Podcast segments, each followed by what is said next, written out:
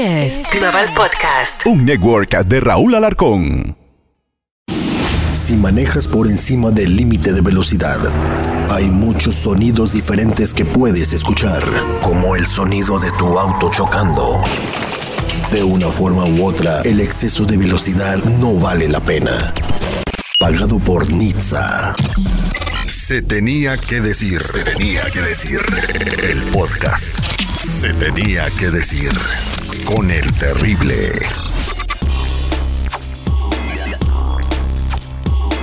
Hola, ¿cómo están? Soy su amigo el Terry en un episodio más de Se Tenía que Decir y donde tratamos puntos eh, importantes, cosas que tiene que saber la comunidad, información que no se toca casi en ningún otro lado, ¿no? El día de hoy vamos a hablar de un tema muy delicado que es el fentanilo. Todos hemos visto en las noticias, escuchado las estaciones de radio, visto en las redes sociales que el fentanilo está entrando en grandes cantidades a los Estados Unidos y que está terminando con la vida de muchas personas jóvenes y otras no tan jóvenes. El día de hoy vamos a platicar con la señora Sandra y la pesadilla que está viviendo por culpa del fentanilo. Ella está aquí con nosotros y quiere compartir su testimonio. Señora Sandra, primero que nada, gracias por platicar con nosotros esto que está sucediendo y la felicito por todo lo que está haciendo para ah, pues, tratar de rescatar a su hijo de las garras del fentanilo. No, gracias a ustedes. Eh, eh, ¿Cuántos años tiene su muchachito? Pues mi muchacho ya no está muchachito, pero tiene 33 años, pero usted sabe que los hijos de uno pues siguen siendo sus, sus hijos pequeños y, y pues aquí la lucha con él para que salga de, esa de esa drogadicción tan horrible. Es triste que, que estén tan, tan enfermos y que sigan enfermando casi a punto de llegar a la muerte porque es a lo que nos lleva esa, esa droga que, que yo la oía en, la televisión y le pedí a Dios que mi hijo no fuera a tocarla porque sé que es mala, no porque yo se- sepa de drogas, pero pues por la información que nos dan a veces en la televisión, ¿verdad? Exactamente. Eh, ¿Qué edad tiene? Bueno, ya sabemos que su hijo tiene 33 años. ¿Cómo se dio cuenta que había un problema grave? Platíqueme todo desde que se dio cuenta por primera vez.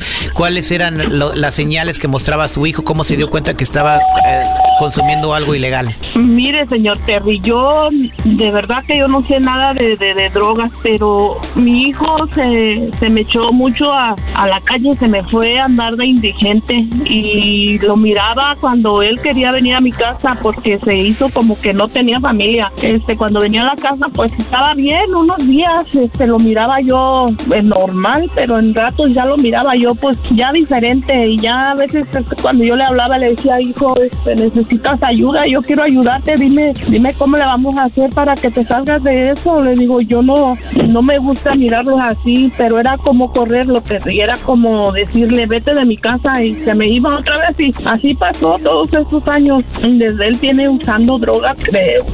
Eh, según él, lo que les ha platicado ahí en la casa donde lo tenemos ahorita en recuperación, este, como desde los 11 años, 12 años, pero antes pues que, que la marihuana, yo ni la marihuana sabía lo que era. Mis hijos a veces este, se enojaban conmigo y pues por lo ignorante que a veces es uno, pero este ya después fue algo más grave porque ya te digo, se me hizo él un indigente, ¿verdad? quedándose debajo de los puentes y, y ahora que él puede platicarme que ahora que lo tenemos ahí en ese lugar, este, y me dice, mamá, dice, ya va, dice, la segunda vez que tú me, me miraste mal, dice, ya era la segunda vez que, que yo creo que ya me había muerto, dice, pero la mujer con que él andaba lo, lo regresó una, dos veces, ya la tercera vez fue aquí en mi casa, pero aún así, Terry, discúlpeme, yo no sabía que era fentanilo lo que él ya estaba usando, pero sí cuando ya él nos pegó el grito de, de desesperación de, mamá, ayúdame, no me dejes, mamá, entonces fue cuando,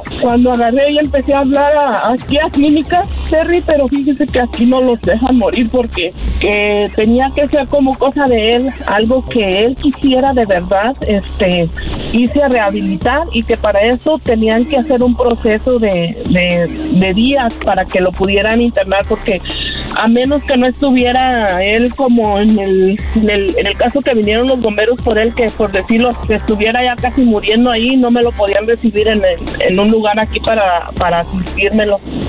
Entonces pasó, eso fue un viernes, pasó el sábado y en la noche ya me estaba pidiendo que le diera yo un raite a donde él se iba con la mujer que él andaba. Le dije, hijo, le digo, no, no te puedo dar raite, le digo, porque no, no puedo, le digo, de verdad. Me dice, dame nomás, dame un, unos 50 este, para pagar el bar, yo me voy solo. Le digo, Ajá. no puedo hacer eso, me dijo, no, no te voy a dar nada, le digo, ponte en paz, le digo, y, y quédate aquí en la casa, le digo, te vamos a ayudar, le digo, te, va- te vas a salir de eso. Dice, no, dice, tú no me entiendes. Entonces, este, ya amaneció, pero toda esa noche casi pasamos como vigilándolo para que no se nos fuera a ir. Y ya amaneció domingo y dice, mamá, dice, necesito que me ayudes, dice, no me dejes. Y ya le digo, ok, pues le digo, hijo, si estás dispuesto, le digo. Y ella para eso ya había hablado con uno de con una mi hija. Y le digo, tenemos que hacer algo y empezamos a hablar por teléfono con, con conocidos que tenemos, ¿verdad? Y, y ellos me dijeron, vente, dice, tráetelo. Y aquí nos van a ayudar, aquí te lo admiten y, y pues por eso es que mi hijo ahorita lo tengo allá donde, en Ciudad, se llama el lugar este y ahí él recuperándose él está saliendo de eso una droga que, que yo jamás pensé que pues la fuera a tomar él pero que en mi cabeza también estaba y existiera la- el pensamiento mío de que pues de que él iba a llegar a eso y que en cualquier rato verdad la mala noticia de decirme que ya estaba muerto mi hijo en cualquier momento. Le alcanzó a salvar la vida. Cuando, cu- usted me platicó que usted lo veía diferente a su hijo, cuando usted dice yo lo veía diferente, ¿cómo se veía? ¿Qué era lo que hacía? ¿Cómo hablaba? ¿O por qué dice que lo veía diferente? porque se quedaba en un modo de ah, ya se quedaba como en un modo que no reaccionaba como como sentado como nomás quería estar dormido este ya no no nos decía nada fíjate que él, yo yo oigo de personas que hay este drogadictos que son violentos que, que gritan pelean y eso y mi hijo no él nomás era callado y nomás como apartado solo y nomás se nos quedaba como mirando y se retiraba de nosotros. Y esa era la actitud de él de, de, de mirarlo de, de que yo sabía ya que él estaba drogado pero que no sabía qué droga era lo que él tenía en su cuerpo hasta que él lo llevé al hospital y ahí en el hospital al que los re- los registra le dijo que traía la droga esa el, el ese Fentanilo. centinilo o algo así, ajá. Entonces fue cuando dije yo, ay Dios mío, ya trae esa droga, amigo, y pues ya, ya esperaba yo lo peor. Y, en sí, pues mira, este, pero gracias a Dios él está allí y me lo están ayudando bien porque apenas va para siete semanas y mi hijo, este, lo miro tan diferente, habla tan diferente. Como te digo, él mi hijo no, no ha sido nunca persona agresiva, cuando él andaba drogado, que peleara o que nos dijera cosas a nosotros, no, pero sí callado, sí este, ido, eh, este, durmiendo y nomás se levantaba y agarraba lo que hubiera en el refrigerador, un vaso de leche, galletas, pan y otra vez a dormir y eso era lo que lo que notábamos nosotros que él ya estaba pues ahí con, con su sistema. Vamos a comunicarnos con su hijo hasta Cirat, en donde está él rehabilitándose. Aquí lo tenemos también con el director de Cirat, que es Mario Anguiano. Pero primero vamos a platicar con José. ¿Cómo están en, en Tijuana? Muy bien, muy bien, terrible. Aquí este Manuel estoy un saludo desde Tijuana, platicando con José y el problema que trae, ¿verdad? Eh, con esta, aparte de esta ya la adicción ¿no? al fentanilo. Bien, bien. Antes de platicar un poquito contigo sobre el fentanilo y sus peligros que está escuchando toda la gente en los Estados Unidos y en, en el mundo, me gustaría platicar un poquito con José. ¿Me permites? Claro que sí. Buenos días. ¿Cómo está, compa José? ¿Cómo le va? Bien, bien, aquí nomás, aquí en Tijuana, irá. Bien, bien. Eso, es todo. Me da mucho gusto que tomó la decisión y la valentía de salvar su vida para salirse de ese mundo tan oscuro que son las drogas. ¿Cómo te sientes ahora que ya lleva siete semanas limpio? Eh, llevo como, que Ocho semanas, ocho semanas aquí limpio y me, estoy, estoy, estoy contento, todo, todo, todo, toda madre. Bien, eh, dice tu mami que es con la que estoy platicando, así, aquí está conmigo en la línea telefónica. Señora, ahí está su hijo, Sí, Sí, que empezaste a, a- a usar eh, drogas desde los 11 años de edad. sí. ¿Qué fue lo que te orilló a usar las drogas? ¿Por qué te empezaste a drogar tan chiquito? Ah, pues nomás pues este como me sentía solo y pues no no no no no pues no aguantaba yo la, lo cómo se dice Este, lo, lo, lo, lo solito que estaba pues verdad Ajá. Entonces, Y, ¿tú esta- después estabas solo porque tus, tus papás trabajaban y te dejaban solo en la casa? No, pues tenía mis hermanos, pero mira, fíjate, mis hermanos nunca me enseñaron este, ese, esa, ese camino, nunca me dieron ese camino ellos, yo solito me, me, me lo busqué, pues, ¿verdad? Bien, entonces Y, pues, eh, yo- eh, empezaste usando marihuana, me imagino, ¿verdad? Sí. Y después de la marihuana, ¿qué ¿cómo fue tu evolución de, de, dro- de uso de drogas hasta que llegaste al fentanilo? A los 30, y- a los 33, a los 30 empecé a usar petalino. Ajá. Y entonces desde los Tengo 11 hasta, 33. desde los 11 a los 33 usabas pura marihuana? Marihuana, luego cambió a la cocaína, luego a la cristal, luego un poquito de heroína. De lo que la que se inyecta, Eh, no, yo, yo la fumaba. tú la fumabas. Ok, y luego, ¿quién te, ¿cómo te enteraste del fentanilo? ¿Quién te introdució a esa droga? ¿Cómo, cómo supiste que existía Una, una, fentanilo? una, una, una amiga allá en California, este, me, me pues como, como, como la llevaba pues a lugares, ella estaba fumando eso y que yo me animé y le dije que si me daba una prueba y pues ahí cayó todo. Bien, ¿y cómo cambió tu vida desde que empezaste a usar el fentanilo? La neta, no, eh, tú, tú suave, tú suave con un ratito, pero luego ya me cansé, pues esperar, eh, tratando de buscarle la manera de, de, de, de- de consumir, de, ah, co- conseguir dinero para, para, para pagar eso, porque está caro. ¿A cuánto cuesta una dosis de fentanilo, José? Una dosis, este, pues, un, un punto vale 20 dólares, fíjese. Un punto vale 20 dólares. ¿Cuántos puntos te tenías que meter tú en el día? Yo, como 3 gramos. ¿Y eso eran cuánto? ¿60 dólares? Eso era, eso era 3.0. Wow, como 60 dólares. Bueno, eh, ¿cuándo te diste cuenta tú que estabas grave? Ah, eh, eh, cuando, este, pues cuando no tenía eso en mi sistema, y estaba, estaba, estaba necesitado de la ayuda pues, de la novia que tenía, tengo, tengo, no sé si la tengo todavía, pero no, no llegó a la casa como unos tres días y pues me estaba, me estaba matando por no tener la droga y pues yo a mi jefa, le, a mi jefa, a mi carnalita les dije que si me pudieran ayudar con esta, con esta maldita droga porque no puedo yo solo. Ya me trajeron aquí a Tijuana, pues aquí ando yo ahora sí, luchando pues. Ok, eh, bien. ¿Cuáles son los síntomas? ¿Cómo te sientes cuando estás bajo los- la influencia del fentanilo? ¿Qué es lo que siente tu cuerpo? Ahorita que no, que no tengo nada de eso, cuando estaba.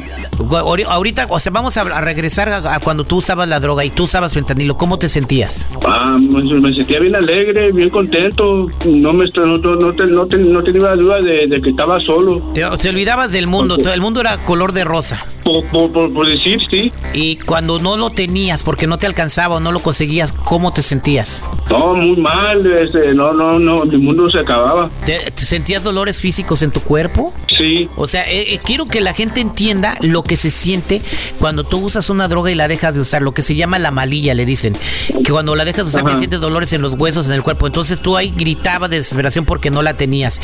Eh, y no la tenías porque no, no conseguías el dinero. ¿Cómo conseguías el dinero para drogarte? Ah, me, me, me botaba botes y pues llevaba, íbamos yo y mi, mi, mi mujer a la tienda a, a, a robar así electrónicos, ropa, zapatos, comida, lo que se ocupaba, los, los- las conectas, pues verdad, lo que pedían ellos, ahí fue, pues íbamos para las tiendas y ahí los, nosotros mismos los quemábamos, ¿verdad? Pues ahí pues sacarle la, la, la, la para, para, para, para, para traer la- las drogas, pues O sea, ellos no te pagaban dinero, o sea, te daban la droga y tú les dabas cosas que te ibas a robar.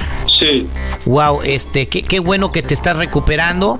¿Qué consejo le das tú como una persona que estás todavía en recuperación a las personas que usan o están pensando en usar drogas, José? No, a los que están pensando que no piensen, porque es una droga que no es fácil para que uno se salga de eso, porque está, está, está canico esa cosa.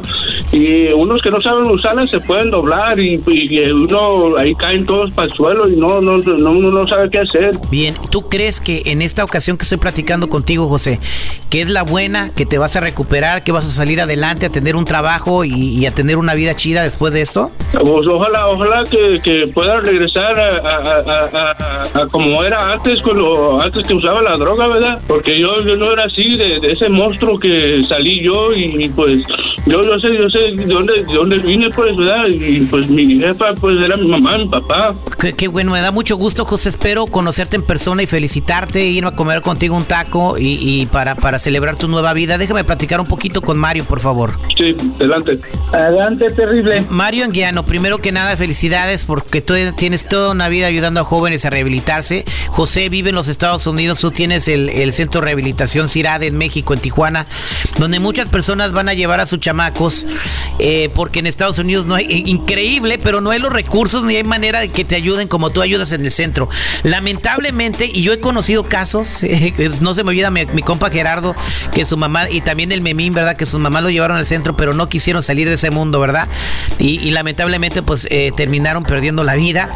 Pero tú haces lo posible por, por reincorporar a la gente. ¿Cómo ves el caso de José? José es un joven que afortunadamente eh, pidió ayuda, ¿verdad? Y eh, gracias a su mamá, ¿verdad? Eh, la señora Sandra, que no esperó a, brindarle la ayuda. En el momento que él pidió la ayuda, inmediatamente le buscaron la, manera de cómo ayudarlo. Eh, tú estás mencionando, ¿no? Es eh, increíble. En Estados Unidos eh, pasan dos cosas, ¿no? es tanto la problemática de adicción, ¿verdad? Que, mm, o sea, está muy complicado, ¿no? Te ponen lista de espera y cómo se va a pagar y, y, se pone muy complicado eso. Tú sabes que yo trabajé mucho tiempo allá en el centro de rehabilitación y miraba la problemática. Gracias a Dios en México existe lo que se llama eh, petición familiar, donde se hace un aviso al Ministerio Público de una persona que va a entrar a un centro en contra de su voluntad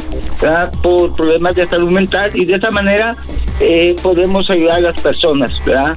Eh, pues José es una persona que en el poco tiempo que lleva aquí ha, ha hecho conciencia ¿no? de su problemática. Su mamá viene, lo visita. Creo que José eh, ha sido honesto con él porque es lo principal, ¿no? Que sea honesto y aceptar que tiene un problema.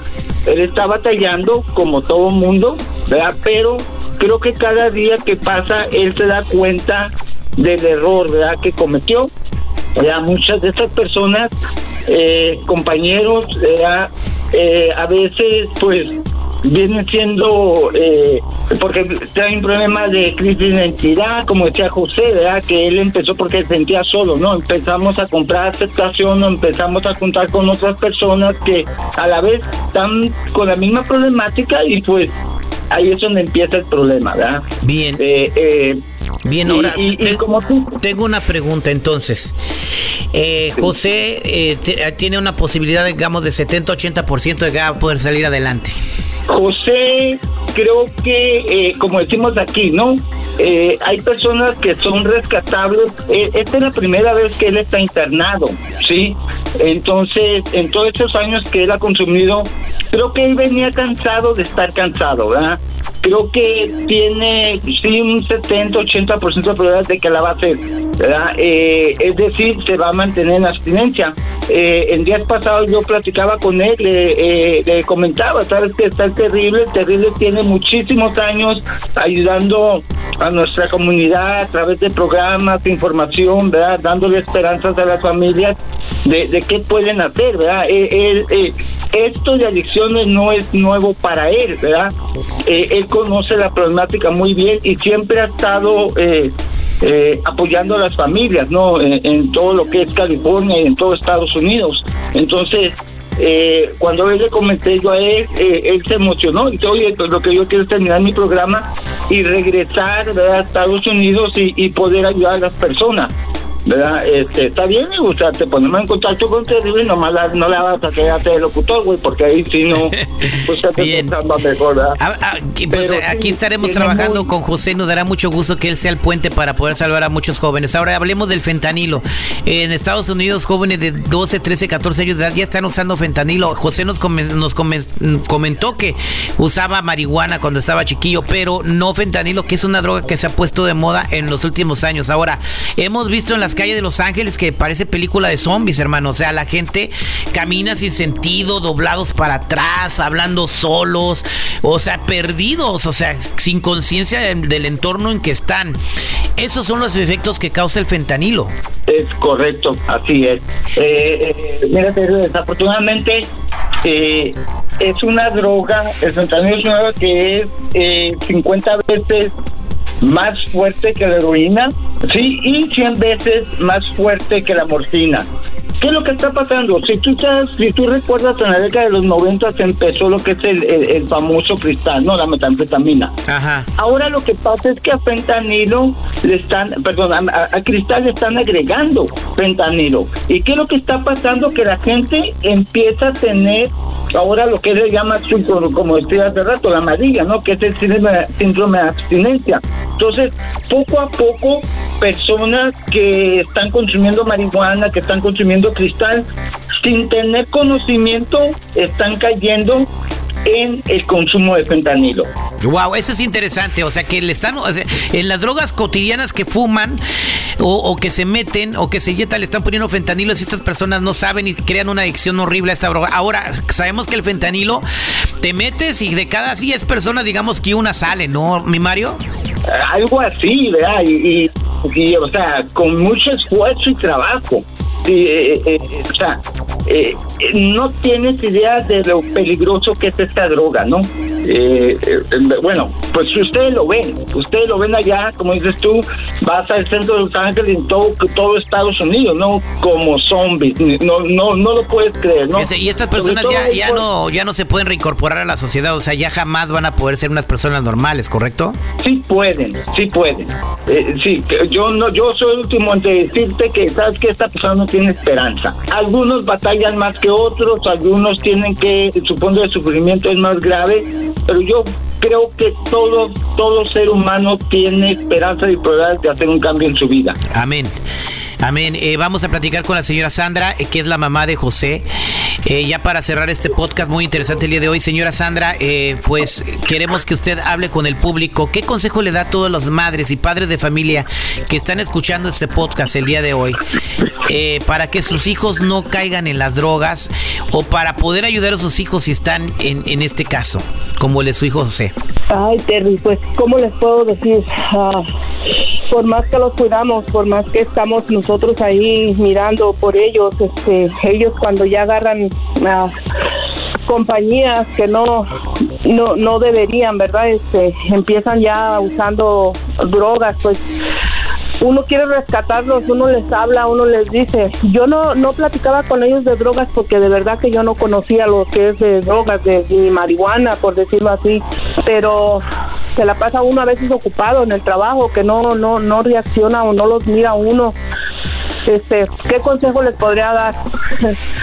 Yo diría hablar mucho con ellos, este, no dejarlos uh, platicar más que nada y, decirles pues que es el peor camino que pueden tomar. Este, mi hijo lo está, lo está sufriendo en su propia vida, ¿verdad? Este, yo lo lucho a él ahorita porque él tiene dos hijos y como yo le dije, hijo, le digo, yo no quiero enterrarte a ti y esta droga te va a llevar a ti a un lugar, es una puerta falsa simplemente lo que, lo que, lo que te está llevando a ti tu vida, este, tienes que parar por tus hijos, no, no, ya no lo hagas por mí, por tus hijos, por ti, este, yo no quiero que vengan y me digan está muerto y pues ah, le digo, yo soy tu mamá, tú me tienes que enterrar a mí. Ah, yo lo único que puedo decirles es que pues hablemos con nuestros hijos y que les digamos, si ya están en las drogas como yo hice con mi hijo y le pedí tanto a Dios y a mi Virgen de Guadalupe que, que me ayudara, que cuando yo lo mirara así le, le dijera, ¿verdad? No me cansé de decirle que si él ocupaba ayuda me la pidiera, este, que yo no quería mirarlo con su vida echada a perder, este, que que él tiene todavía por qué vivir y tiene por quién luchar. Este, siempre, siempre el apoyo. Con eso lo corría, con eso lo corría, se me iba de mi casa dos, tres meses, no sabía de él y yo en las calles viendo para todos lados a ver dónde logro mirarlo. Este, y ya lo único que puedo decirles, pues hablar con nuestros hijos y si ya están enfermos, pues ayudarlos. Y es lo que estoy haciendo yo con el mío y ahorita me dice mamá dice voy a yo yo voy a salir de esta no te preocupes yo te amo ahora ahora lo oigo como me dice este sé que sí va a poder mi hijo sé que sí va a cambiar sé que él pues estoy rescatándolo de esa mugrosa droga fea que anuncian tanto este y que sé que lo va a lograr. Y lo va a lograr. Pues, y, lo, escucho bien convencido señora. mucho. Señora pues muchas gracias por compartir su testimonio. Mario pues para finalizar me gustaría que invitaras a la gente si tienen alguna consulta algún problema de drogas cómo pueden eh, comunicarse contigo qué información les puedes dar Mira, eh, sé que es difícil comunicarse para acá, en México ustedes tienen nuestros números y todo, pero eh, en Estados Unidos, ¿ah? eh, ahora sí, ¿no? De, de, de los males, ¿cuál es el peor tono? En Estados Unidos hay muchos programas de lo que es reducción de daños. Sí, yo le recomendaría a las familias que, que, pues es algo, ¿no? Estamos hablando de reducción de daños, ¿no? Yo le sugeriría a las familias y sobre todo a las personas que están consumiendo fentanilo. Hay una sustancia que se llama naloxona. Sí, es una es un medicamento que se usa para re- revertir la sobredosis de, de, opioides, de opioides, incluyendo el fentanilo. En el área de Los Ángeles hay muchísimos programas de reducción de daño, ¿no? Obviamente lo adecuado sería que la persona reciba ayuda bien en clínica, en un centro de habitación, consejería, todo eso. Pero si batallan para poder lograr que su familiar llegue a una estancia, no a, a una institución de salud, pues por lo menos que traigan este medicamento con ellos. Eh, una persona que está usando eh, eh, opioides normalmente se va a dar cuenta cuando empieza a padecer una sobredosis. Ahora, las personas que consumen normalmente no consumen solas, ¿sí? Yo lo que recomendaría es que todo mundo, por lo pronto, trajera con ellos naloxona. Y esto es para salvar vidas, ¿no? Eh, en Los Ángeles hay lugares, por ejemplo, el Los Ángeles Community Health Project, ahí en Los Ángeles, ahorita voy al número de teléfono, donde la familia puede ir a pedir información, ¿verdad? Eh, Si, si su familia está consumiendo y no hay manera de que eh, lo puedan ingresar a un centro, ya sea aquí o en México o en Estados Unidos, pues es, es tipo de programa, ¿no? Que pues no sé si ustedes, eh, ustedes recuerdan, no hay programas donde hay intercambio de jeringas, eso se usó cuando empezó lo que es el SIDA, todas esas enfermedades. De igual manera, hay muchísima ayuda para eh, ayudar a estas personas con, con esta adicción del fentanilo. ¿verdad? El número en Los Ángeles Ajá. es eh, 213-568-3542. Ellos les ¿Me, me lo, ¿Me lo repites, por favor? Claro que sí. Es de Los Ángeles Community Health Project y el número es 213-568-3542. Ahí pueden pedir información eh, y también los usuarios que están escuchando eh, es, eh, eh, eh, tienen que dar el primer paso. Muchas veces es difícil porque no queremos la ayuda, pero a veces la familia, si en verdad quieren ayudarlo, que se acerquen. ¿verdad? Gracias, Mario. No es una droga, y no es una droga que, eh, pues, o sea, es una droga que está matando.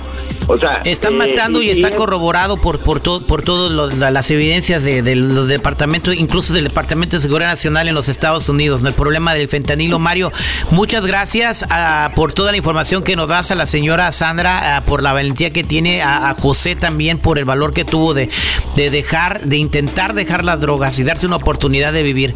Queremos decirle también a toda la gente que está escuchando que antes de, de- de darle cualquier medicamento a, a- a sus seres queridos, eh, consulten con un médico también. De repente alguien puede ser alérgico a algo y les puede hacer daño. Así que siempre consulten con su médico. Mario, muchas gracias. Seguimos en contacto para salvar más vidas. Gracias, que esté bien. Buenos días. Hasta luego. Que Dios los bendiga a todos, señora Sandra, José. Hasta luego. Muchas gracias, muchas gracias, señor Terry. Esto fue Se tenía que decir. Se tenía que decir. El podcast. Se tenía que decir. Con el terrible.